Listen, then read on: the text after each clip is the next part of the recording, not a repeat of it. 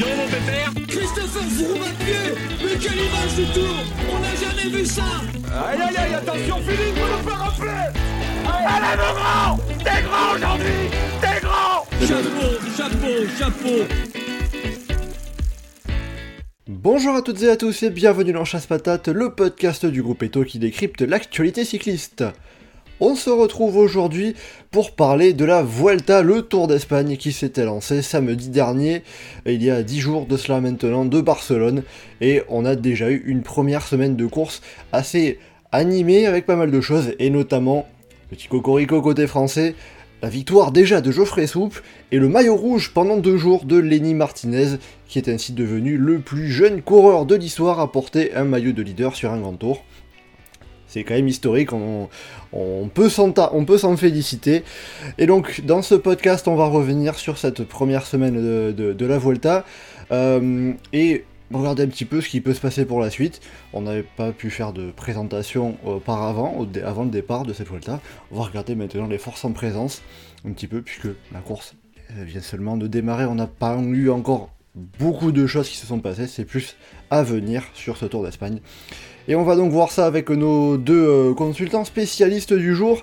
Johan pour commencer. Salut Johan. Salut Mathieu. Et on est aussi avec Geoffrey. Salut Geoffrey. Salut Mathieu. Alors Geoffrey, euh, bien content, bien hypé par la principale course de fin de saison? Ah bah c'est ça, hein, la seule course qui est au-dessus des monuments, hein, c'est pour ça qu'on peut laisser les listes des monuments qui est 5, qui arrive dimanche prochain.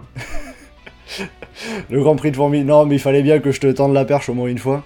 Hein, parce que là, ça, tu dis comme ça, c'est fait, hein, me laisse tranquille avec ça pendant tout le reste du podcast. oh, je suis pas sûr que tu me laisses beaucoup tranquille avec ça.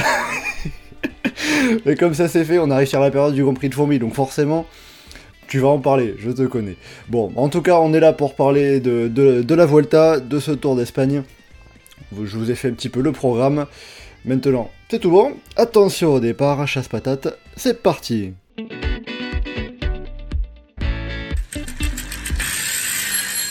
Alors on va commencer euh, déjà avec un regard un peu, global sur euh, cette euh, première semaine de, de Vuelta. ces neuf premières étapes et tout ce qui a pu se passer un petit peu lors de cette première semaine, comment est-ce que vous avez trouvé ça? Qu'est-ce que vous en avez pensé, Geoffrey Johan? C'était rigolo. Parce que c'est grotesque, je pense que ça dépend des, des avis, mais c'est sais, tout d'un coup, toutes les, euh, toute l'année, euh, tu sais, qui va sur les courses, qui vérifie alors tel virage, on a mis euh, des, barrières inclinées pour que ce soit bien, machin. Et puis tout d'un coup, tu as Volta qui fait hop, hop, hop, allez. Nous, c'est le folklore, les arrivées au milieu de nulle part dans la boue, de, nuit, sous la pluie, avec les routes qui glissent, qui se cassent la gueule. on fige les temps là où on veut, ça change dernier moment. C'est intéressant.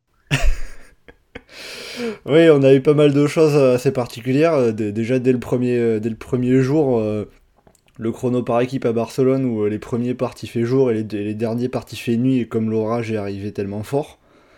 C'était Remco Evenepoel qui s'en plaignait, ils sont partis à 20h30. c'est vrai que normalement à 20h30 en mi-août à Barcelone il fait jour. Mais là ils, y voyaient plus rien les quick-step. Ça les a pas aidés. Puis après l'étape de dimanche même avec les temps qui sont pris à 2 km 50 de l'arrivée.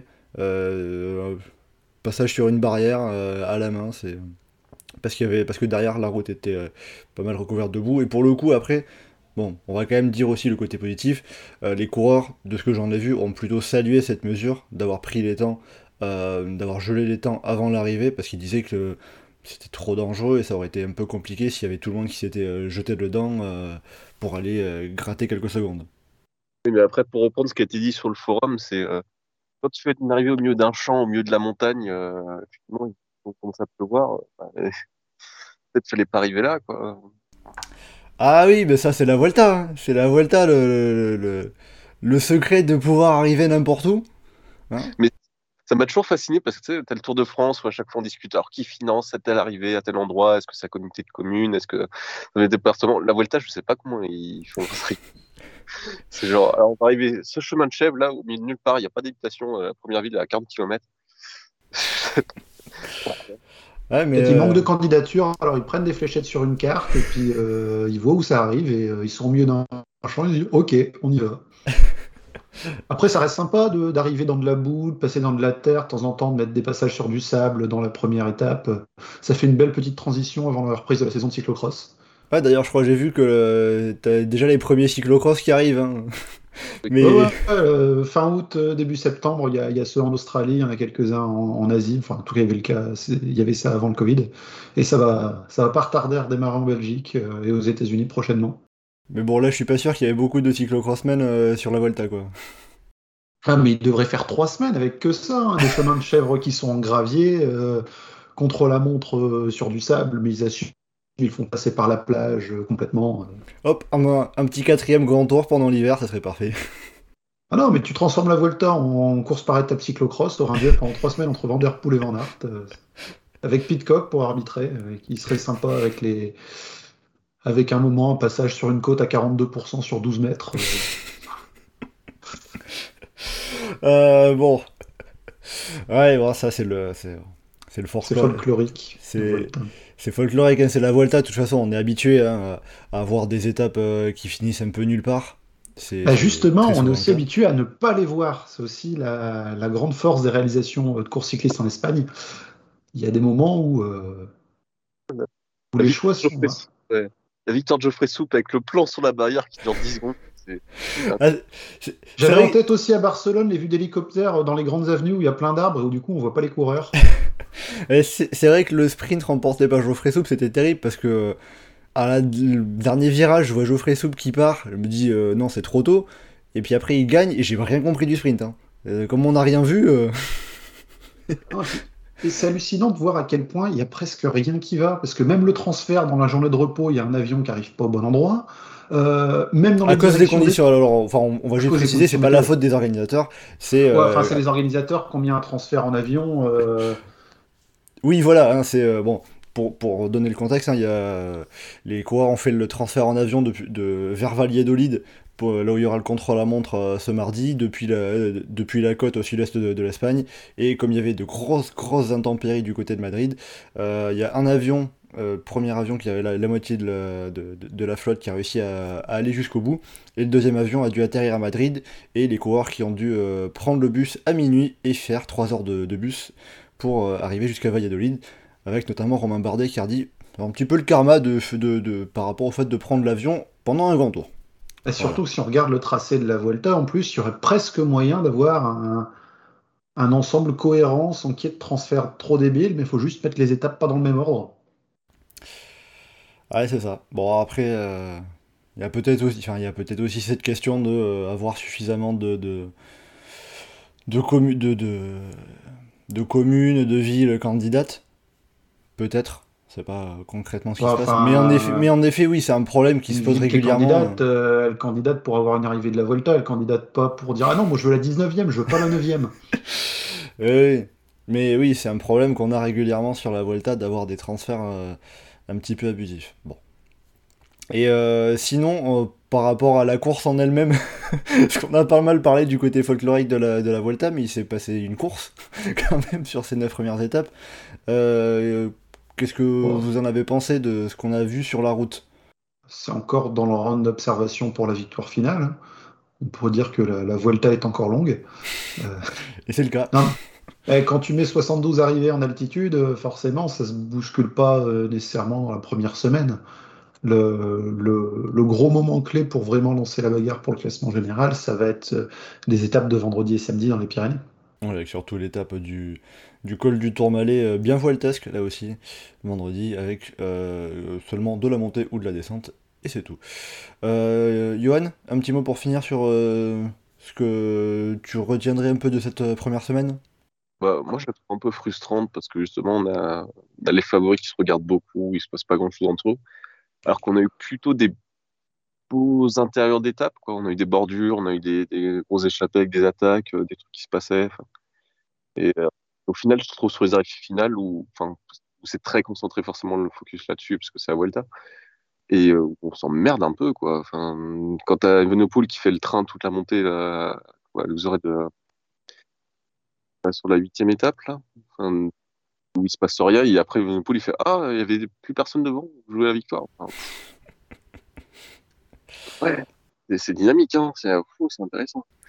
Bah, en même temps, on peut aussi comprendre les coureurs de ne pas se mettre à fond, alors que la semaine prochaine, bah, il y a un contre-la-montre, il y a une étape où on arrive sur du 13-14%, il y a euh, deux grosses étapes de montagne, et la semaine d'après, ben, on reprend euh, des arrivées sur du 14%, et puis on a l'Angliru, et puis euh, on va tournicoter euh, dans le nord de l'Espagne avec encore des, plein de passages à plus de 15%, et une étape à la veille de l'arrivée qui fait euh, que monter et descendre. oui, donc le plus dur est à venir, c'est un peu ça. Bah, a- c'est qu'il y a du dur tout le temps, donc euh, bah, forcément, quoi, ça, ça se flingue pas sans arrêt. Si on avait des étapes un peu plus tranquilles par la suite, euh, ça se serait déjà bougé euh, dès les étapes qu'on avait cette semaine. Moi, je t'avoue que j'ai un peu le regret de- des, arrivées. Je pense que c'est parce qu'il n'y a plus Valverde ou Rodriguez qui font plus ça. Des, arrivées à la con sur des petits murs euh, qui font pas énormément d'écart, tu vois, mais il faut un peu euh, vivre un peu la course, quoi. Ça, ça manque un peu. Parce que là, du coup, c'est que des petits cols, que des arrivées sur des petits cols. C'est pas très intéressant, quoi. Ça, c'est presque trop long pour les, trop long et trop dur pour des purs punchers, et en même temps, euh, pas assez long pour que les grimpeurs fassent la différence. Et oui, c'est ça. Et puis, euh, ça aurait été plus intéressant si on avait eu des arrivées comme ça. Il y aurait, je sais pas, Lenny Martinez serait resté 3-4 jours de plus en jaune, aurait- en rouge. Ça aurait fait euh, le, le narratif et tout, ça aurait été plus sympa. Que là, euh, Cus qui prend le maillot rouge, Et à part les, les, les de la jumbo, tout le monde s'en fout. quoi. Enfin, Ouais, ouais, je vois pas mal dans le Twitter anglophone, il y en a pas mal qui, qui, qui sont à fond sur euh, JC Cuss. Seb Cuss qui fait quand même aussi son troisième grand tour de l'année. bah, c'est ça, on va attendre vendredi ou samedi, il va se prendre sa claquante habituelle où il se mange 15 minutes dans la tronche en cours de grand tour, il va redescendre à la 9 place, et il va revenir complètement dans un rôle d'équipier, et, et il aura sa stat de 3 top 15 euh, sur les trois grands tours dans l'année, mais ça devrait pas aller beaucoup plus loin. Bon, en tout cas, ça reste aussi quand même euh, sympa de pouvoir mettre en valeur aussi un, un équipier comme ça qui, euh, qui aime pas forcément prendre le leadership, mais qui se retrouve comme ça à prendre un peu de lumière, alors qu'il bosse beaucoup pour ses, pour ses leaders en temps normal, même si bon, euh, il arrive toujours à peu près à se prendre une étape sur un grand tour. hein. Ah, c'est ça, c'est sympa pour Cus, comme Lenny Martinez, c'est sympa pour lui d'avoir eu le maillot rouge, mais enfin, c'est pas un critérium, quoi. Je suis à moitié d'accord. C'est sympa quand c'est euh, c'est sympa quand c'est Geoffrey Soupe. C'est que c'est que c'est la jumbo et que derrière t'as la le jumbo show et que euh, il l'histoire écrase la course. pff, ça casse quand même le côté euh, cool du, du truc. hein. Ouais, donc c'est sympa quand c'est pas la jumbo, quoi. Alors, côté cool pour Jumbo, il y a quand même euh, Primoz Roglic qui euh, boit un petit coup sur le podium. Une pensée pour euh, le manager de l'équipe. Ouais, c'est Seb Kuss qui s'enfile la bouteille aussi, hein. Ouais, ouais, non, mais euh, tous, quoi. Donc, euh, une petite pensée pour le, le bashing entre euh, FDJ et Jumbo qui est sur le tour. Bon, euh, c'est c'est que la Vuelta, on peut, on peut s'autoriser des petits écarts, quoi. Ouais, ouais, aussi, euh, le, par rapport à la Vuelta, le podium, je sais plus si c'était où, si c'était à l'arrivée avec Zoran Decati ou autre, où il y a une euh, superbe photo où on voit euh, Roglic sur le podium qui est en train d'arroser les coureurs euh, au champagne euh, qui sont en train, de, eux, de finir l'étape, dont Philippe Ogana. Ça fait une, une très belle photo, mais Oui, oui, c'est sûr. j'imagine pas l'agencement à l'arrivée si on se retrouve à voir le podium qui donne directement sur la route où les coureurs sont en train de passer. Ouais, c'est pas, c'est, c'est, c'est parfois le cas. hein, de- ça arrive que ça soit le cas euh, dans, dans, dans certaines configurations c'est un peu étroit, un peu serré. Bon, au moins ça fait des, ça fait des images rigolotes. Et puis, euh, on va quand même signaler aussi qu'on a vu enfin Primoz, Primoz Roglic lever les bras en gagnant une étape. Et ça, c'est pas rien. Parce qu'on avait l'habitude cette saison de le voir euh, gagner en éteignant son compteur, ce, qui, ce qui était un peu tristoun. Et là, au moins, on, s'est dit, ah, il peut, il, il- il s'est profité. C'est déjà pas plus mal. Euh, bon, après tout ça, on va passer quand même au. rentrer dans le vif du sujet, parler de, la lutte qu'il y a pour le classement général. Euh, donc, on l'a dit, euh, on a Sepkus qui est en tête du classement général. Il a pris le maillot rouge à, à Lenny Martinez. Lenny Martinez qui a porté le maillot rouge pendant deux étapes. Et on a vu sur ces, sur ces premières étapes un petit peu peut-être deux forces qui se sont mises en évidence. D'un côté, on a les Jumbo Visma avec donc Sepkus maillot rouge, Primoz Roglic, Jonas Vingegaard sont tous les trois dans le top 10. Et on a aussi un Remco Evenepoel, euh, le vainqueur sortant, qui est allé gagner euh, à Andorre, à Arinsal, avant de chuter euh, par le folklore de la Vuelta un petit peu là aussi. Est-ce que ça montre un peu, cette première semaine, qu'on se dirige là vers la suite, vers un duel vraiment Jumbo Visma contre Remco Evenepoel pour la victoire finale En tout cas, les UAE semblent avoir assimilé que que c'était pas eux qui allaient dominer la course et qu'ils allaient assister un peu à ce qui se passe quoi. Mais euh, quand, ton, quand ton leader ça se trouve être Marc Solaire, de toute façon tu te dis pas que tu vas aller jouer la gagne euh, sur la Vuelta face à, Jumbo et Evenepoel, mais euh, en tout cas c'est clairement le, le, focus et ceux qui font la course et qui, qui dominent la course, c'est Evenepoel contre la Jumbo. En tout cas, c'est ça qu'on voit à l'image. Geoffrey, qu'est-ce que tu en penses de ton, côté? Bah, si on regarde sur la concurrence, euh, on a chez eux le, trio euh, Soler Ayuso Almeida, il y a Henrik Mas, il y a Mikel Landa. Euh, c'est plus des candidats à, des places dans le top 10, quasi à coup sûr, éventuellement à jouer une place sur le podium, que, d'aller vers la victoire finale.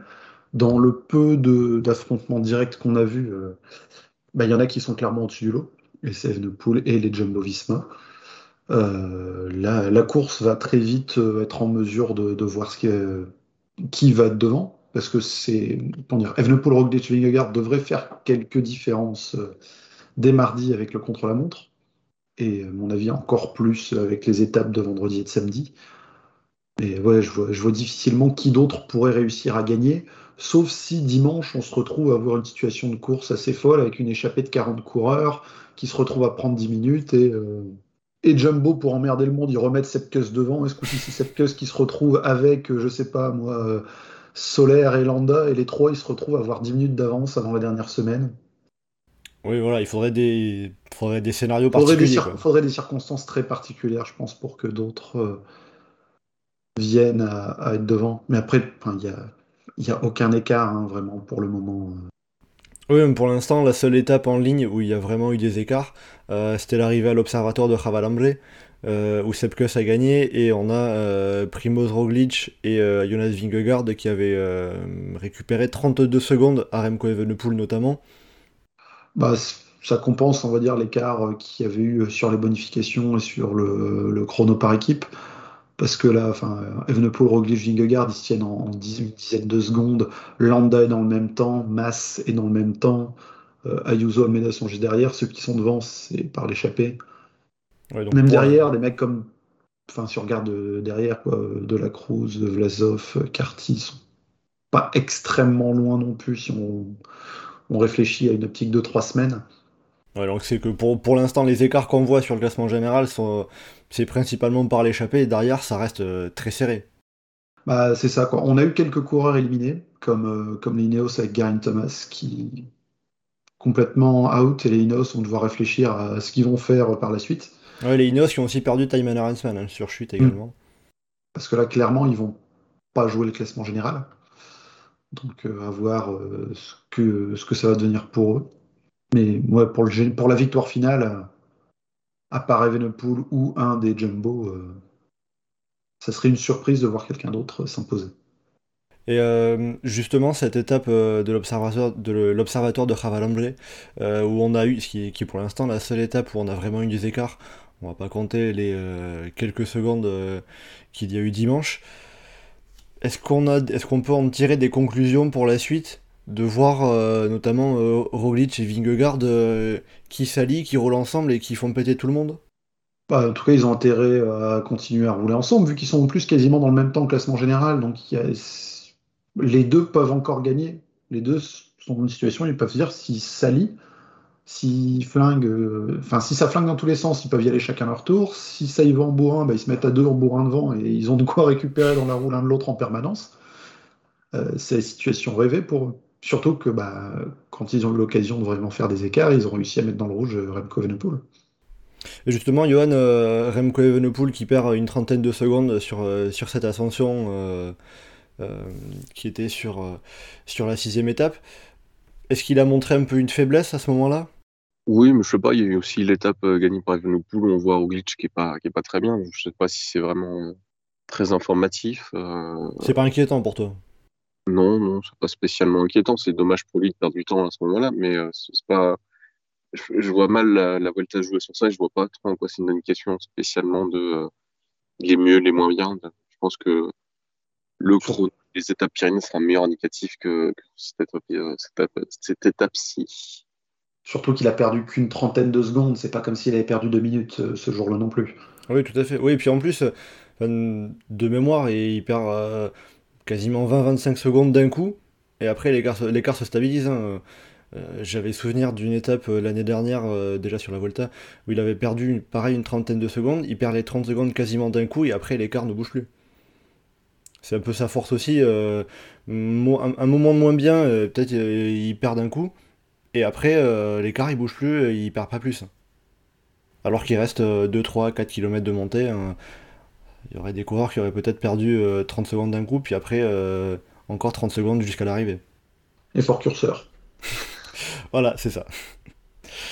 Euh, du côté de la Jumbo Visma, on a aussi un, un élément qu'il faut quand même prendre en compte, c'est euh, le fait que la Jumbo, là, il se retrouve euh, dans la situation actuelle et euh, depuis justement cette sixième étape, euh, un leadership à trois têtes.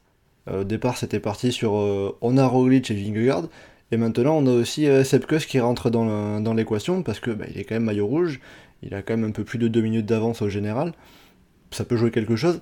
Est-ce que euh, du côté de l'équipe néerlandaise, ça peut avoir un intérêt de continuer à jouer comme ça avec euh, plusieurs cartes, où il y a un moment où, euh, notamment face à Remco Evenepoel, ça pourrait leur poser problème? Euh, Si Remco Evenepoel met une grosse cacahuète et essaye de partir violemment, il suffit qu'il y en ait un entre Roglic et Vingegaard qui suivent, et l'autre peut se contenter d'être éventuellement ramené par le reste si ça revient derrière, euh, quitte à aller euh, en remettre une après. Si ça part euh, de loin et qu'il y a une grosse échappée, ils ont moyen de continuer à troller tout le monde en décidant de remettre Sepkus devant.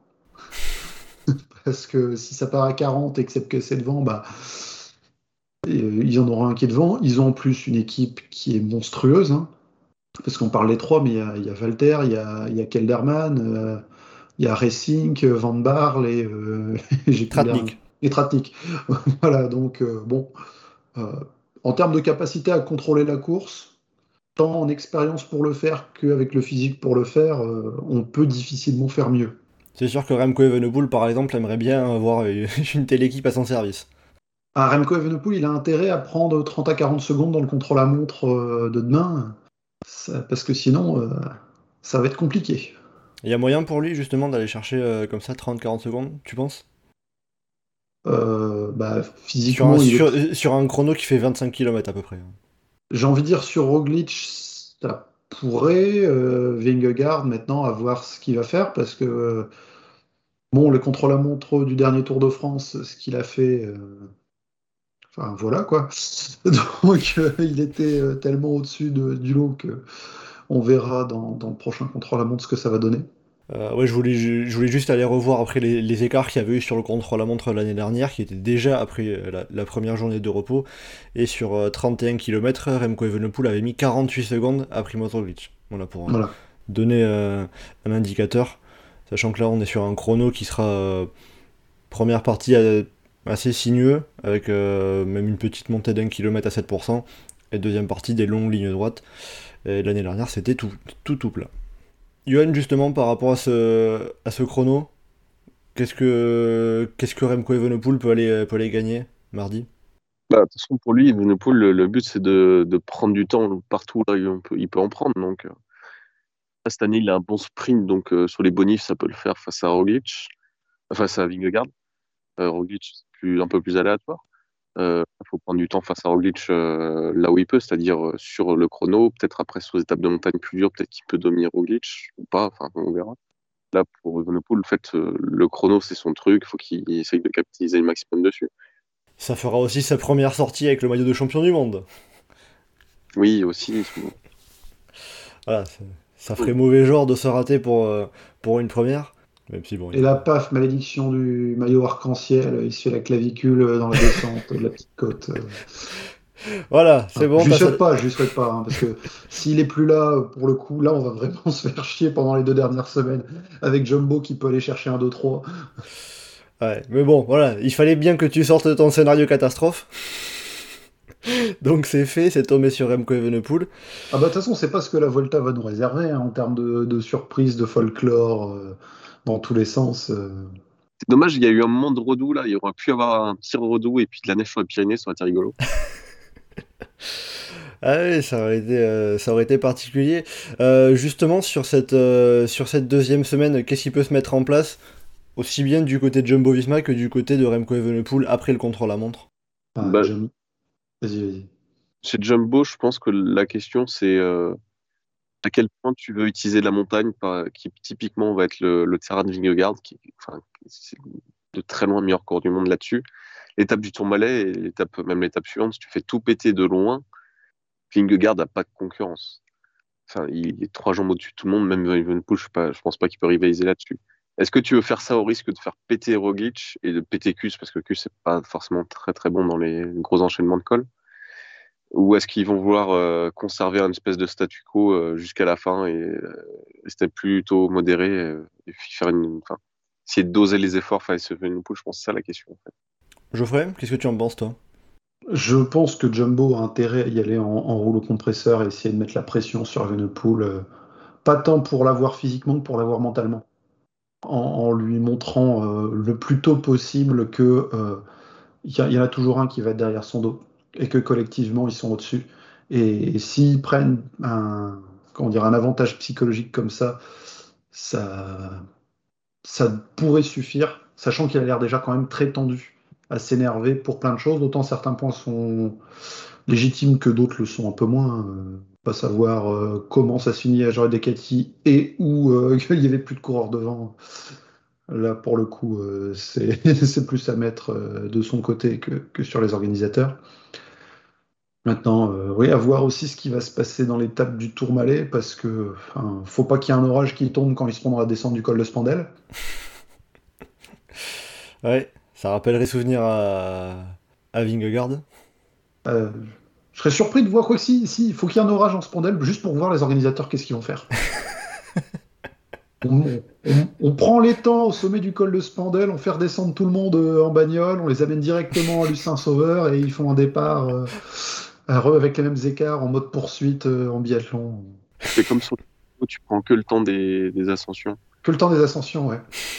Parce que le Portalet, ça va être euh, avec la descente tout de suite, ça va être compliqué. Donc tu fais un départ en côte, tu neutralises les temps en bas, puis tu refais pareil sur l'Obis, tu refais pareil sur Spandel, tu refais pareil sur le Tourmalet. Aïe aïe aïe, ah ce cyclisme science-fiction qu'on adore. Non, mais franchement, est-ce que tu aurais pu prévoir que tout ce qu'il y a eu cette semaine, quoi? Oh bah ça non, hein. ça c'est euh, ça c'est c'est sûr que euh, ça aurait été très compliqué d'imaginer tout ça.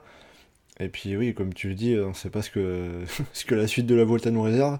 Euh, après justement sur cette étape du Tourmalet, est-ce qu'il y a un côté on peut se dire c'est pas plus mal que l'étape reine comme ça, elle arrive dès la ça soit la 13e étape et pas la 19e par exemple Bah, oui et non, c'est toujours le, le même débat d'avoir quelque chose comme ça euh, en milieu de course. Si tu le mets à la fin, tu vas dire toute la course, oh là là, mais euh, on va s'ennuyer avant parce qu'ils vont attendre cette étape-là. Et s'il y a un coureur qui met 4 minutes à tout le monde dans cette étape-là, tu dis, oh là là, mais on l'a mis trop tôt, et du coup, après, il va plus rien se passer. Il y a déjà eu de quoi faire des écarts, elle est bien placée, surtout il y a l'enchaînement avec une autre étape où il y aura de quoi bien renverser la course euh, si besoin euh, dès le lendemain. Donc, euh, non, ça, pourrait être intéressant. Après, on peut regretter, enfin regretter, que la Vuelta soit obligée de passer par la France et par Andorre pour avoir des étapes de montagne qui soient au tracé intéressant. J'ai cru que t'allais être complètement positif sur un tracé, j'ai eu peur. Non, non, mais il y a, il y a des choses qui sont intéressantes, mais euh, Après, par rapport au fait de devoir passer en Espagne, en France pour avoir des étapes comme ça, c'est dû aussi au, au, au réseau routier espagnol, hein, qui est différent de, le- de, de- de la France, de l'Andorre. euh. Quand tu gâches à chaque fois les cols autour de l'Angliru pour faire l'arrivée à l'Angliru, euh, enfin, t'as une monstrueuse dans le coin et puis ah non, on va arriver à l'Angliru, c'est vachement mieux. Oui, ça, c'est autre chose, c'est sûr. Mais bon, je préfère avoir encore, encore une étape du Tourmalet plutôt que faire une étape avec des cols roulants et d'arriver au Val d'Aran. Oui, oui. ouais, mais encore, tu pourrais alterner sur quelques trucs euh, comme ça. euh, mais, mais le problème de la Volta, c'est le même euh, année après année, quoi. C'est la surdose de, de courses de côte, quoi. Il y a combien d'étapes qui arrivent sur des pentes à 15%, sur des chemins de chèvre? Et encore, si tu décides une année, t'en mets quelques-uns, ok, mais là on a ça. Et on a des taponnés avec des longueurs de cadet dans les Pyrénées, et on a l'Angliru. enfin, c'est ce qui fait l'identité de la Volta, un peu, on va dire. Ah, c'est ça, j'ai l'impression de voir des Tours de France dans le laboratoire à parcours euh, de quelqu'un qui trace son premier Tour de France et qui a envie de passer par tous les, par tous les massifs, parce que la montagne, c'est super. Et à l'arrivée, tu te retrouves à avoir des étapes de plaine où bah, les coureurs sont tellement cramés qu'ils ont absolument besoin de récupérer. Tu as un seul mec de Burgos qui est devant, et, et comme c'est tellement dur, tu as plein de sprinteurs qui disent qu'ils vont pas aller au bout, euh, comme c'est la fin de saison, et, et tu te retrouves à avoir des sprints où il n'y a personne. Bon, de toute façon, il n'y a déjà pas grand monde pour jouer les sprints sur cette Volta. Bah, euh, c'est ça. Mais bon, en tout cas, euh, bon, on a quand même déjà ces deux belles étapes, hein, du col du Tourmalet vendredi et le lendemain samedi, euh, étape autour du, port de l'Aro, qui cette fois arrivera en Espagne, même s'il y aura quand même les montées du col Ourser et du port de l'Aro côté du territoire français. Ouais, avec le petit truc sympa en plus sur leur profil, ils ont mal écrit le nom des cols en France. Euh, le, col de la Oursère qui est devenu le col Oursère. Ah oui. Sans qu'on sache trop pourquoi. Ah, des fois, il peut y avoir, euh, peut y avoir des petits oublis, des petites coquilles, on va dire. Euh, bon, en tout cas, donc on se dirige vers une, deuxième semaine encore assez animée. Donc plutôt le duel Jumbo-Visma contre Evenepoel, comme vous en aviez parlé. on a surtout parlé justement de, Jumbo-Visma. Je voudrais revenir un petit peu sur Remco Evenepoel lui, cette semaine, à part euh, essayer de gagner du temps sur le chrono, un peu sur les bonifs et subir, euh, vous le voyez pas faire quelque chose d'autre? Bah, Moi, je pense pas qu'il ait intérêt à faire quelque chose d'autre. Dans le sens je trouve que les étapes de dernière semaine sont plus compatibles avec son profil que les étapes euh, de montagne qu'on va avoir là dans les Pyrénées. Ou peut-être pas, peut-être qu'il est plus fort que tout le monde, mais en tout cas, typiquement la 20e étape, tu regardes la tête, que des petits cols euh, un peu roulants, euh, ça s'enchaîne toute la journée, machin, un peu, un peu côté gazier. C'est très pour lui.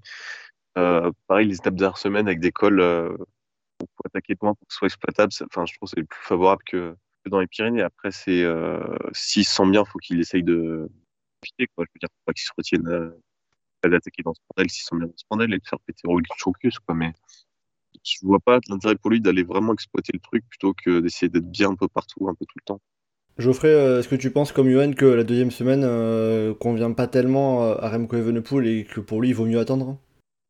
Bah, Dans l'absolu, si on regarde les étapes une par une, effectivement, il y en a qui, semblent peut-être un peu plus mieux pour lui, celle où il y a les, deux passages par la, la crosse de Linares aussi qui, peuvent être vraiment bien pour lui. Je pense que la, vraie journée clé pour Remco Evenepoel dans cette semaine, ça va être le chrono, plus que la montagne. Si euh, il se retrouve à perdre du temps sur Vingegaard, on ne va pas dire que c'est déjà perdu, mais presque. Parce que là, on s'attend vraiment à ce qu'il ait besoin de prendre du temps.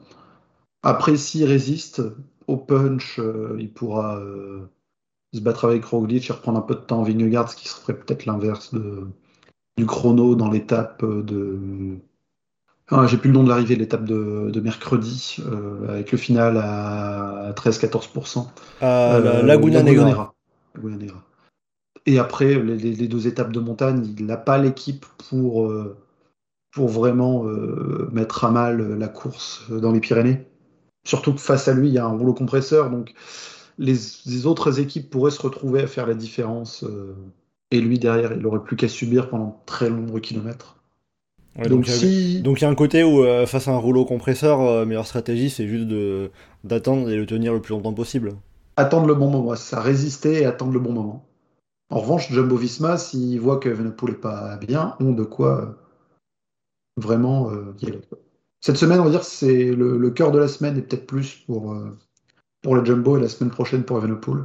Mais après, bah, la réalité du terrain pourrait être différente parce qu'il y a la fatigue accumulée de toute la saison qui va commencer à, à payer. Euh, Evenepoel, de fait, il a moins couru que Roglic ou que Vingegaard. Donc ça pourra se retrouver à être utile hein, si. Euh, enfin, je veux dire, le Jumbo, ils ont beau être très forts collectivement, si euh, au milieu de l'ascension du Tourmalet, euh, Evenepoel se rend compte que Roglic et Vingegaard sont pas bien, bah, s'il en met une et qui part et qui leur prend une minute, ils ont bon avoir 12 équipiers pour, pour les accompagner avec. Oui, il faut que le leader suive. Hein. C'est ça. Hein. Parce que faut pas que pour Jumbo, ça se retrouve à être un tour euh, à la Schleck, on va dire, où ils finissent 2 et 3. Alors ça, ça ferait mauvais genre, surtout après avoir remporté euh, les deux grands tours précédents, l'occasion de faire le triplé euh, dans l'équipe. Ça. Mais il faudrait quand même, un... enfin on parlait de scénario hasardeux, ça me paraîtrait très hasardeux de, de voir à la fois Roglic et Vingegaard avoir euh, un problème le même jour. Roglic qui a son habituelle chute, qui se ramasse. Ouais, mais c'est Roglic, il est capable d'avoir la chute dans une montée, de repartir après tranquillement. Donc... C'est pas trop de soucis, à force il a l'habitude, je pense. Hein. il, il sait s'en relever. Par rapport au classement général, alors vous aviez évoqué un peu euh, les autres coureurs qui sont présents dans ce top 10 en disant bon bah ça va jouer podium, euh, notamment, les, UAE avec euh, Marc Solé 2ème, Juan Ayuso 9ème, Joao Almeida 10ème. On a aussi Henrik Mas qui est 8ème, qui est Henrik Mas qui est dans le même temps que Jonas Vingegaard si on prend ces coureurs-là, et même en élargissant au Bora avec euh, Flassov, Heutebrooks ou euh, même euh, Mikel Landa, c'est des coureurs que vous voyez pas en mesure de tenter quelque chose pour essayer de se frotter à la lutte hein, pour, pour la victoire Il n'y a pas ah. un petit interstice hein? Bah, tenter quelque chose, c'est UAE, parce qu'ils ont la force collective, ils ont un peu le côté moins surveillé, donc tu peux essayer d'aller te gratter dans des coups, dans des coups de baroudeur et puis de, faire prendre d'avance à Almeida ou à Marc Soler. Tu vois. Mais euh, je sais pas. Eux, dans ma tête, c'est pas les équipes euh, ultra offensives euh, qui tentent des trucs de fou. Bah, surtout UAE, pour en dire pour le moment, ils ont le côté un peu tranquille de Marc Soler qui a mis 30 d'avance sur euh, Evenepoel, Roglic, Vingegaard. Il y aura moins que ça après le contre-la-montre de demain, mais il, a déjà pris un peu de temps, donc il, peut être un peu sur la défensive. Et ce qui aurait plus à surveiller, c'est justement bah, comment ça va aller, quand repartir dans les coups et surveiller les échappées, parce que c'est par des échappées qu'ils auraient euh, de quoi reprendre du temps. Typiquement, après les écarts de vendredi et samedi, là pour le coup, on a le droit d'attendre ce qui les écarte. La bataille pour euh, la confection de l'échappée dans l'étape de dimanche euh, sera vraiment à surveiller pour ces équipes-là. Et vous voyez pas, par exemple, un, Juan Ayuso, un Henrik Mas tenir la roue de Vingegaard, par exemple, dans le Tourmalet? Moi, c'est typiquement le mec Volta qui va tenir la roue, qui va rien faire. il va rester derrière comme ça, suivre, et puis euh, ah, il est troisième sur l'arrivée au Tourmalet, incroyable. Et puis, mais euh, est-ce qu'il faut attendre quelque chose d'Henrik Mas euh, de manière sérieuse? Toi, tu penses que non ah, Si tu veux attendre quelque chose de quelqu'un, je pense que c'est Mikel Landa, qui est tout à fait capable de péter un câble et d'attaquer dans l'obisque, tu vois. Mais, mais, mais Henrik Mas, faut pas en attendre grand-chose. Hein. Geoffrey, euh, t'étais sur la même longueur d'onde? Ouais, le Ayuso, Almeida, plus de toute façon, ils vont perdre un peu de temps dans le contre-la-montre face à Evenepoel et Vingegaard et peut-être Glitch. Donc, ils vont être encore un peu plus loin d'eux, donc ils peuvent s'accrocher, s'accrocher, s'accrocher. Ou faudra voir. Est-ce qu'ils vont courir pour assurer une quatrième, une cinquième place au classement général, voire un podium en espérant qu'il y a un des deux euh, jumbo qui se sacrifie pour l'autre et qui se retrouve à perdre du terrain? Sinon, euh, enfin Ouais, quoi. enfin, on n'est pas nécessairement en droit de s'attendre à ce qu'ils bougent parce que c'est pas spécialement des coureurs qui pourraient être amenés à le faire. Même Landa, euh, qui pourrait faire une attaque sortie de nulle part, mais j'y crois pas plus que ça. Euh, bon, mais pour, euh, pour en terminer sur le classement général, si on devrait faire un petit prono, ça serait qui pour vous, à l'heure actuelle, le favori pour remporter ce Tour d'Espagne? Bah, pour moi, c'est comme Vingegaard qui est la référence actuelle sur les grands tours, qui n'a pas encore eu de montagne euh, et qui n'a pas spécialement semblé en difficulté à aucun moment euh, pour la course jusqu'ici, qui n'a pas semblé impérial, mais en même temps, euh, le mec qui n'est pas impérial, qui ne se fait pas lâcher une seconde, si tu le mets après sur son terrain, ça, va être, ça peut être pas mal. donc, pour moi, c'est quand même le favori dans ce qui reste. Geoffrey? Je vais dire Jumbo euh, Visma euh, au sens large, avec soit Roglic, soit Vingegaard, parce que Roglic a montré qu'il était en bonne forme. Vingegaard n'a pas montré de mauvais points, mais il n'a pas montré spécialement de très bons non plus. Maintenant, effectivement, son terrain va arriver dans les prochains jours. Si euh, Vingegaard est dans un temps similaire à Evenepoel dans le chrono, pour moi, clairement Vingegaard. Sinon, je ne suis pas certain qu'il va prendre le dessus nécessairement sur Roglic par la suite. Mais je ne vois pas Evenepoel gagner, notamment face au, surnombre qu'il y, a, chez Jumbo. Donc encore un peu compliqué pour toi de, de, départager Roglic euh, de Vingegaard, quoi. C'est ça, parce que j'imagine bien en plus Roglic euh, reprendre des paquets de secondes en permanence dans les arrivées euh, en sprint sur du 15%. Et, et à force de cumuler des bonifications, ça pourra, ça pourrait jouer sur du temps qui a été perdu à, à d'autres endroits. Bon, mais écoutez, on verra ça d'ici deux semaines. On va pas non plus euh, enterrer Remco Evenepoel, hein. loin de là. Ah non, non, complètement. Ça, euh, la Volta est loin d'être jouée. Il faudra déjà voir après le contre-la-montre de mardi. euh, Peut-être que tous vos arguments ils vont voler en éclats, que mercredi on aura un abandon et ça sera flingué. C'est Ah, comme mais ça. peut- peut-être qu'il y en a un qui va voir un test Covid positif et qui va se retrouver à rentrer à la maison et, et tout ce qu'on a dit là. euh, Peut-être qu'on va avoir un triplé UAE, Marc Solaire, Ayuso. Alors celui-là, je pense que la cote elle est, assez élevée. hein. Si tu veux miser un euro, tu devrais en gagner beaucoup. Et pour le classement général, euh, quand même un point qui peut être fait euh, sur Lenny Martinez, qui est bah, pour le moment troisième. On ne s'attend pas nécessairement à ce qu'il le reste, mais euh, le temps qu'il a pris dans l'échappée, le, le maillot rouge qu'il a mis, il a limité un petit peu la casse derrière. Enfin, pour le moment, la course part très bien pour lui. Maintenant, on va se lancer dans l'inconnu, parce qu'il n'a jamais fait de course aussi longue que ça. Mais euh, ça va être très intéressant de voir comment il va passer cette deuxième semaine. Justement, la transition parfaitement, euh, parfaitement trouvée, merci Geoffrey, pour euh, parler des coureurs français, et notamment justement de Lenny Martinez, euh, qui allait chercher euh, ce maillot rouge dès sa première Vuelta, dès euh, sa, première année pro. Euh, magnifique. Sur cette première semaine, euh, comment tu l'as trouvé, Geoffrey, euh, Lenny Martinez? Euh, surprenant, parce que je m'attendais pas du tout à le voir euh, au-dessus des autres, éventuellement au-dessus des autres par une échappée, pourquoi pas, mais, ensuite résister tel qu'il l'a fait. il, est quand même devant les autres et c'est face à des coureurs comme, comme Marc Soler ou Sepp Kuss qui rivalisaient pour la, la position au classement général, donc c'est pas, pas rien. Il peut remercier aussi euh, Romain Bardet hein, qui l'a bien lancé euh, pour aller chercher les bonifications et, et qui s'est sacrifié euh, dans le final de l'étape. euh. Ouais, petite, alliance française de circonstances sur le ça. coup.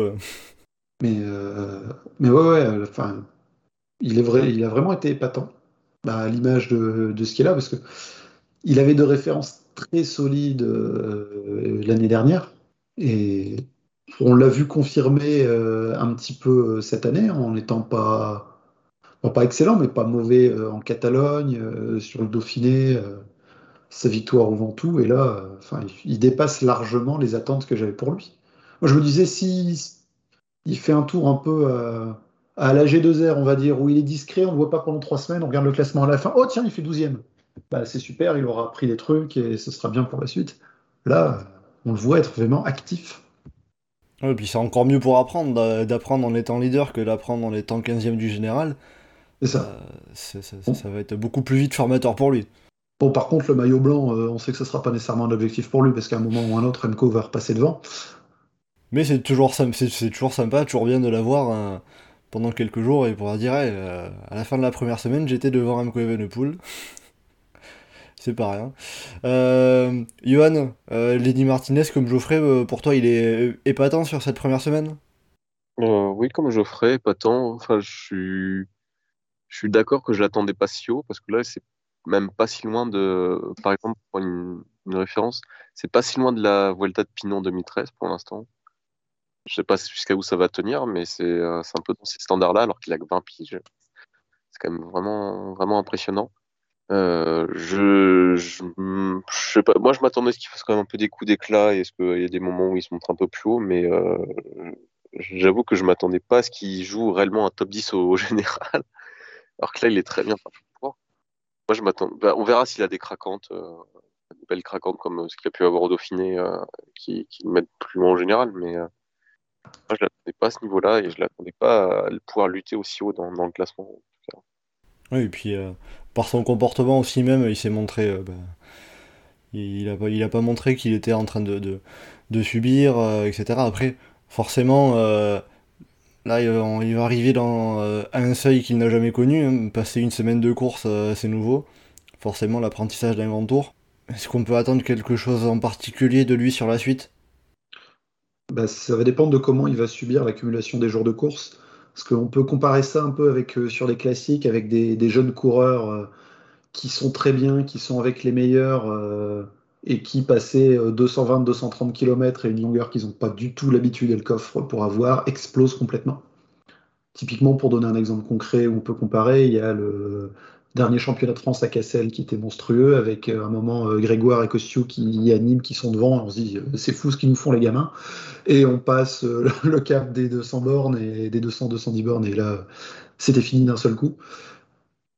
Lenny Martinez a déjà fait beaucoup d'efforts, et maintenant il va falloir qu'il résiste à ça.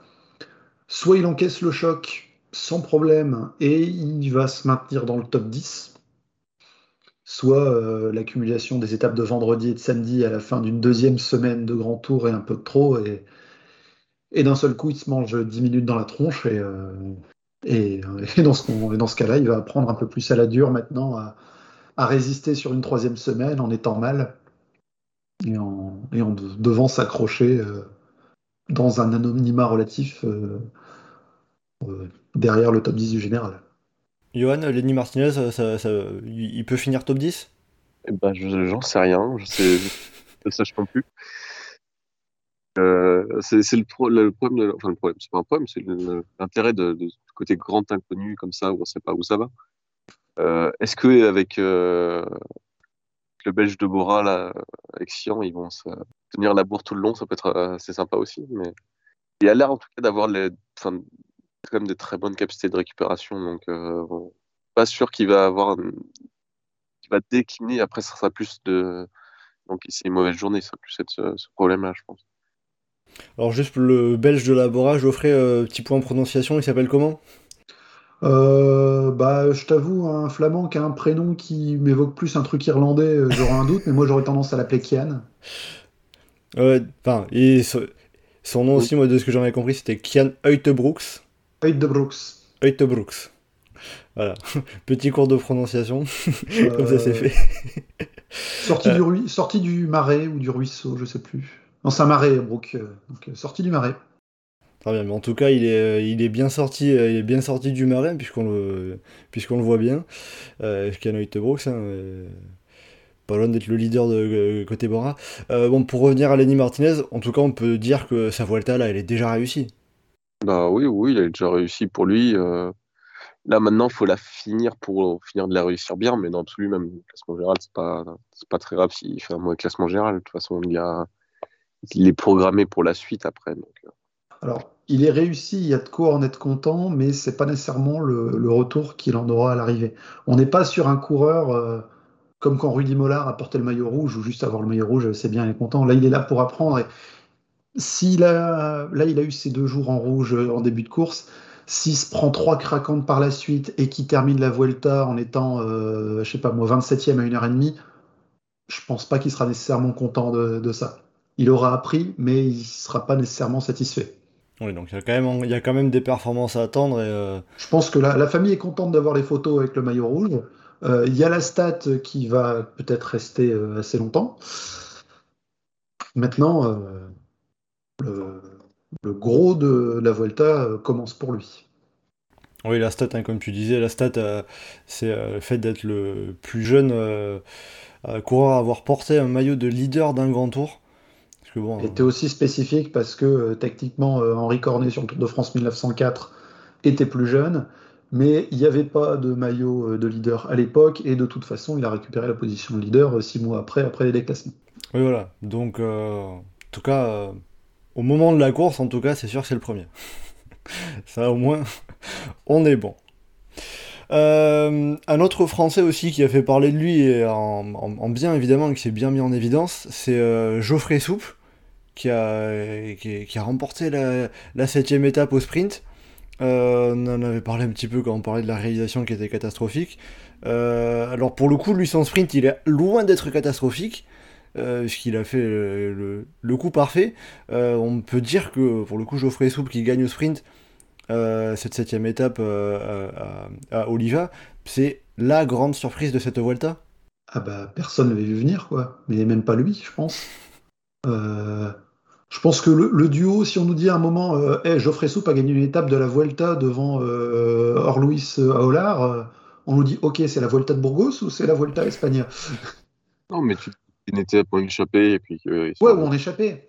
Mais euh, Ouais, comme ça au sprint, euh, pas quelque chose qu'on aurait imaginé, surtout après les premiers sprints où euh, c'était Dries Van Restel qui faisait les sprints euh, chez Total, Energy. Après, Geoffrey Soupe avait fait huitième, je crois, sur une des étapes. Euh, passe. Euh, ça se voyait qu'il était bien et qu'il avait, ouais, avait- celle où, celle où Ghana euh, tente le coup et, et passe pas loin. Ouais, et où Va- Van Restel fait troisième Mais avec, euh, euh, ça le fait avec, trois. avec des coups, avec des coups d'épaule un peu euh, sur Edward. Ouais, tu peux retirer le un peu. et ça, ça se voyait qu'il était en forme. Après, euh, là, c'est vraiment très contextuel par rapport à- au virage qu'il y avait à 200 mètres, 300 mètres de la ligne. Euh, où tout le monde rate un peu le virage, prend trop loin à l'extérieur, et lui, il fait un très beau virage à l'intérieur, et du coup, il ressort avec beaucoup plus de vitesse que tous les gros sprinters. Et après, il faut être très costaud pour tenir un sprint aussi long, mais c'est un peu le côté aussi euh, victoire d'un poisson pilote qui a la capacité à faire des sprints plus, plus longs que, que certains purs sprinters. Et surtout, c'est un coureur qu'on n'est pas habitué à voir gagner. Est-ce que, à part la, la Tropicale Abissabango, il avait déjà gagné une course? Alors il Parce avait, que j'en souvenir euh, bah, une, euh, justement, euh, là, cette année, il y en avait une autre euh, à ses débuts, euh, à ses débuts pro. alors il avait gagné euh, justement une étape de la Tropical Amissa Bongo en 2011, euh, là, euh, puis une étape cette année et le général. Et après au niveau euh, pro, comme on a l'habitude de l'appeler, c'est-à-dire au World Tour, maintenant Pro Series et point 1, c'est tout. Mais il avait gagné aussi une étape du Tour Alsace qui est en point 2, c'était en 2011. Ah, ouais. Mais en tout cas pour son palmarès chez les pros c'est tout. Donc, Voilà, et, et je pense que même si on va faire la, la liste des, des top 5 ou juste de ses résultats sur les grands tours, on l'avait jamais. euh, Bah, il y avait les, les- il y avait les sprints qui faisaient. Bah, en fait, quand on démarre, fait son premier Giro, je crois que c'est 2011. 12, je sais plus, 2011, je crois. Où euh, du coup, il faisait le poisson pilote d'Arnaud Demar et euh, des fois mieux qu'Arnaud Demar. Je me souviens qu'il avait fait un podium. Ouais, au Danemark. Et moi, je- quand je l'ai vu lancer son sprint, dans ma tête, je fais ça. Oh putain, il va le faire. Ça m'a rappelé les sprints du Giro. C'est vrai que justement, euh, j'avais vu la stat, du coup je allé, je retrouver ça. Euh, quand il a fait son. Déjà, ne serait-ce que sa huitième place sur la cinquième étape, c'était son premier top 10 en World Tour depuis la Vuelta 2014. Et avant ça, c'était juste, au total, avant cette Vuelta cette année, il y avait deux étapes de la Vuelta euh, de 2014, le prologue de Paris-Nice 2013 euh, et euh, trois étapes du Giro 2012. Donc en effet, ça montre que c'est un coureur qui, qui court pour les autres, qui emmène beaucoup les sprints, mais qu'on a très peu vu euh, courir pour, euh, courir pour lui-même. C'est ça aussi qui fait, qui, qui fait un peu la beauté de cette surprise aussi. Bah, c'est ça, ouais, parce que c'est inattendu, c'est une petite équipe euh, qui bat euh, des plus grosses, c'est le poisson pilote qui gagne un sprint, puis bah, nous, on dire ça nous marque encore un peu plus, parce que c'est euh, un Français qui se retrouve à, gagner. Hein, si, ce jour-là, c'était le, Vénézuélien de Cararual qui avait gagné, euh, je pense que l'étape serait restée un peu moins dans nos mémoires. Oui, je suis pas sûr qu'on en aurait parlé ici. voilà. Non, puis ce qui est, ce qui est chouette aussi, c'est que euh, sa victoire, elle a été saluée par tout le monde. Ça a l'air d'être un gars extrêmement apprécié au sein du peloton. C'est- chouette aussi qu'il puisse avoir euh, ce, genre de récompense. Même lui, il y croyait pas quand il a passé la ligne. Il a, il a, même pas levé les bras pour la photo. Mais alors, sur le podium, il a pu profiter, il a pu savourer. Ça, au moins, c'est sûr. Pour finir sur les Français, euh, un petit mot après sur, euh, ce qu'on, bah, sur les autres coureurs qu'on n'a pas, qu'on n'a pas évoqués. Euh, alors les Français, euh, la, France était la nation la mieux représentée au départ de cette Volta, donc on va pas tous les citer, on avait 30 coureurs quand même. Mais euh, par rapport aux autres coureurs français qui sont encore en course, qu'est-ce qu'on peut attendre sur la suite de cette Volta bah, Il y a Rémi Rocha qui est pas trop mal. Et s'il prend une bonne échappée à un moment, il peut peut-être venir se replacer au classement général. Et il avait déjà fait un top 15 il y a quelques années. Ça peut être un objectif pour lui. Rémi Rocha qui est actuellement 19ème du général. Très belle prestation, là, Stéphane Goubert, là, de la part de Rocha. C'est vrai que moi, il y a un truc qui m'a marqué à chaque fois que je vois Rémi Rocha. euh, c'est, je me dis, il, a signé chez Groupama l'an prochain, mais là, il est déjà équipier de Groupama sur cette Volta. Je- à chaque fois que je le voyais, c'était en train de discuter avec des, des coureurs de Groupama FDJ. à chaque fois, ça me faisait rigoler. Genre, même sur l'étape de dimanche, il, franchit la ligne avec, euh, avec Lenny Martinez en discutant. euh. Chez Cofidis, il y a plein d'Espagnols, alors que chez, euh, chez FDJ, c'est tous les petits jeunes euh, de Besançon. Ah, c'est- C'est plus simple de discuter avec des Français qu'avec des Espagnols, quoi. Chez Cofidis, en gros, il y a, y a Bizarre, sinon, euh, c'est euh, les Espagnols, Italiens, Portugais. Après, pas français, mais ouais. Euh, Euh, après, côté français, peut-être Romain Bardet, on va sûrement le voir. Là, il a, il a plus du tout aucun objectif au classement général, vu qu'il a quasiment une demi-heure. Pour le coup, lui, on sait qu'on va le voir offensif dans les deux étapes des Pyrénées. Oui, ça, Romain Bardet, euh, même si, même si à un moment il s'était, il s'était bien remplacé au général avec l'échappée, euh, il a bien fait l'effort de bien reculer au général pour pouvoir être tranquille pour les échapper. Il s'est fait une petite Lennart Kemna. Hop, attendez, je prends du retard, laissez-moi prendre les échappées tranquilles. On espère que ça marchera pour lui. hein. En tout cas, euh, sur euh, notamment la sixième étape, euh, il a pu montrer qu'il avait au moins la forme pour aller chercher une étape en montagne, en échappée. oui, bah, je pense que c'est la meilleure chance de victoire française sur ce qui reste hein, de la Vuelta. Tout qu'il aura vraiment la liberté de la part de son équipe de faire un peu tout ce qu'il veut. euh, par rapport à Martinez, par exemple, qui est très fort aussi, mais qui essaiera plus de rester calé sur le général. Ou euh, chez FDJ, peut-être qu'on va essayer même, peut-être même Grég- enfin, il y aura Grégoire aussi qui aura des, des très belles cartes à jouer, mais qui n'a pas montré pour l'instant. le- Et puis Romain, Romain Grégoire, il est aussi sur une phase d'apprentissage. euh, il va pas aller se cramer dans tous les sens.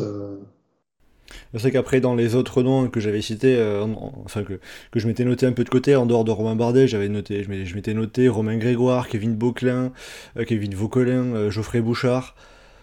C'est peut-être des coureurs qui peuvent, Ah, euh, peuvent faire quelque chose? Collectif AG2R, on devrait les trouver présents dans les échappées. Et selon qui est devant, peut-être que euh, ils auront leur chance, mais c'est pas, c'est pas nécessairement euh, qu'on pense en premier. Il y a- bon, bah, je pense qu'on peut peut-être attendre, euh, peut-être sur une victoire française un peu en baroudeur, euh, pas forcément sur une grosse étape de montagne. euh. typiquement, moi, je vois un qui me surprendrait pas, c'est Mathis Lebert, qui avait l'air pas mal en forme. Sinon, tous les, tout le collectif un peu de, de Total Energy sur la dynamique, des lecteurs de soupe ou euh, Roland Godon chez, chez G2R ou des, des choses comme ça, je sais pas. Ou alors un Cyril Barthes qui sent l'appel du pays, qui va gagner une étape à la surprise en baroudeur. En plus, maintenant, donc il a le bonus euh, échappé claqué. euh.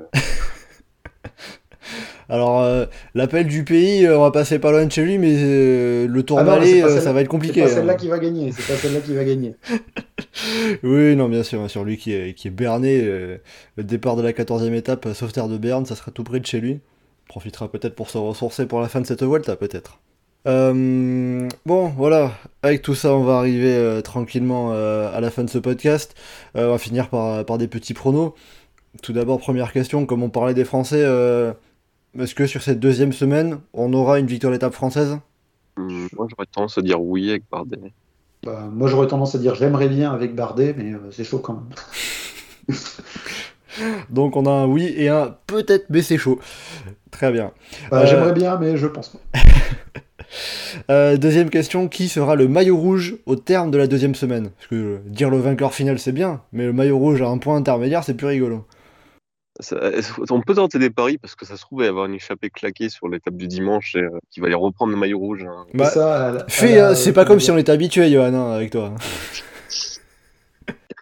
Allez, dis David de la Cruz. Ah non, au secours. Non, tu partirais sur qui? Si un Steph Kras, ah, ça serait beau ça. Steph Ras qui est actuellement 15ème du général à près de- presque 100 minutes de Sepkus. Euh, pour Non, le- Un- un- je pense un Vingegaard parce que je pense qu'il y aura quand même des écarts euh, dans les étapes de montagne. Ouais, c'est mieux de miser une carte un peu plus sécure quand même. Euh, Geoffrey? Ouais, il est dit Vingegaard, du coup, je vais dire Roglic.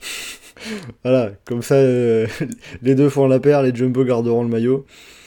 Très bien. Et, euh, Et puis ça et- fera réagir euh, nos amis belges dans les commentaires quand on n'a pas dit, on pas dit, on n'a pas dit Remco.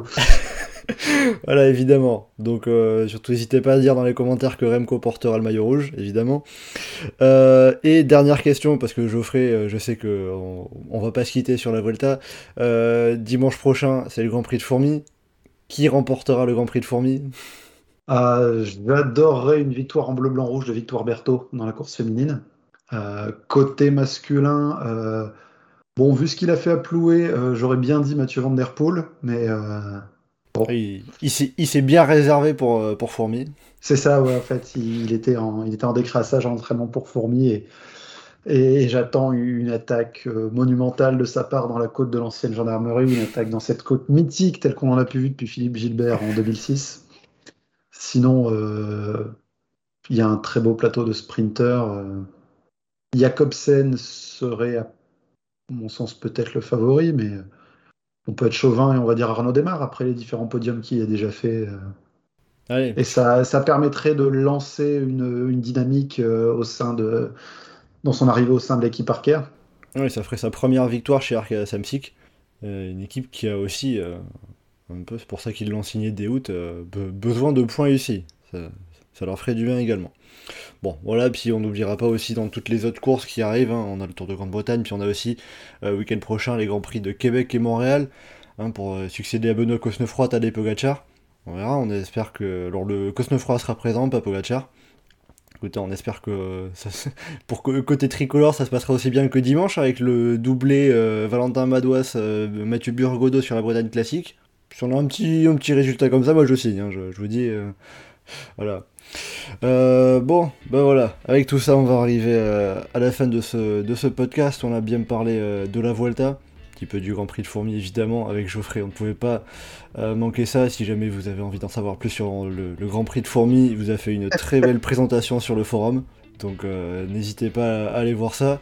Et puis ben, écoutez, la Volta, on va continuer à suivre ça, à vous faire vivre ça également sur Twitter, sur Instagram et sur Facebook. Euh, quant à nous, dans Chasse Patate, euh, on se retrouvera euh, norma- normalement la semaine prochaine pour faire un deuxième point intermédiaire avant la dernière semaine. Hein, on verra si, vos pronos maillot rouge et victoire française ont été bons ou non. On verra. Bah écoutez, en tout cas pour, pour ce podcast, Geoffrey et Johan, merci d'avoir été en ma, compagnie pour faire ce podcast. Merci aussi à, à vous qui nous avez écoutés. Donc, en attendant euh, la semaine prochaine, en tout cas, ben, vous pouvez nous retrouver sur le site et le forum du groupe Eto, legroupeeto.fr, comme d'habitude, ainsi que sur nos différents réseaux sociaux, Twitter, Facebook et Instagram. N'hésitez pas à commenter, liker et partager ce podcast. Merci beaucoup et à bientôt dans Chasse Patate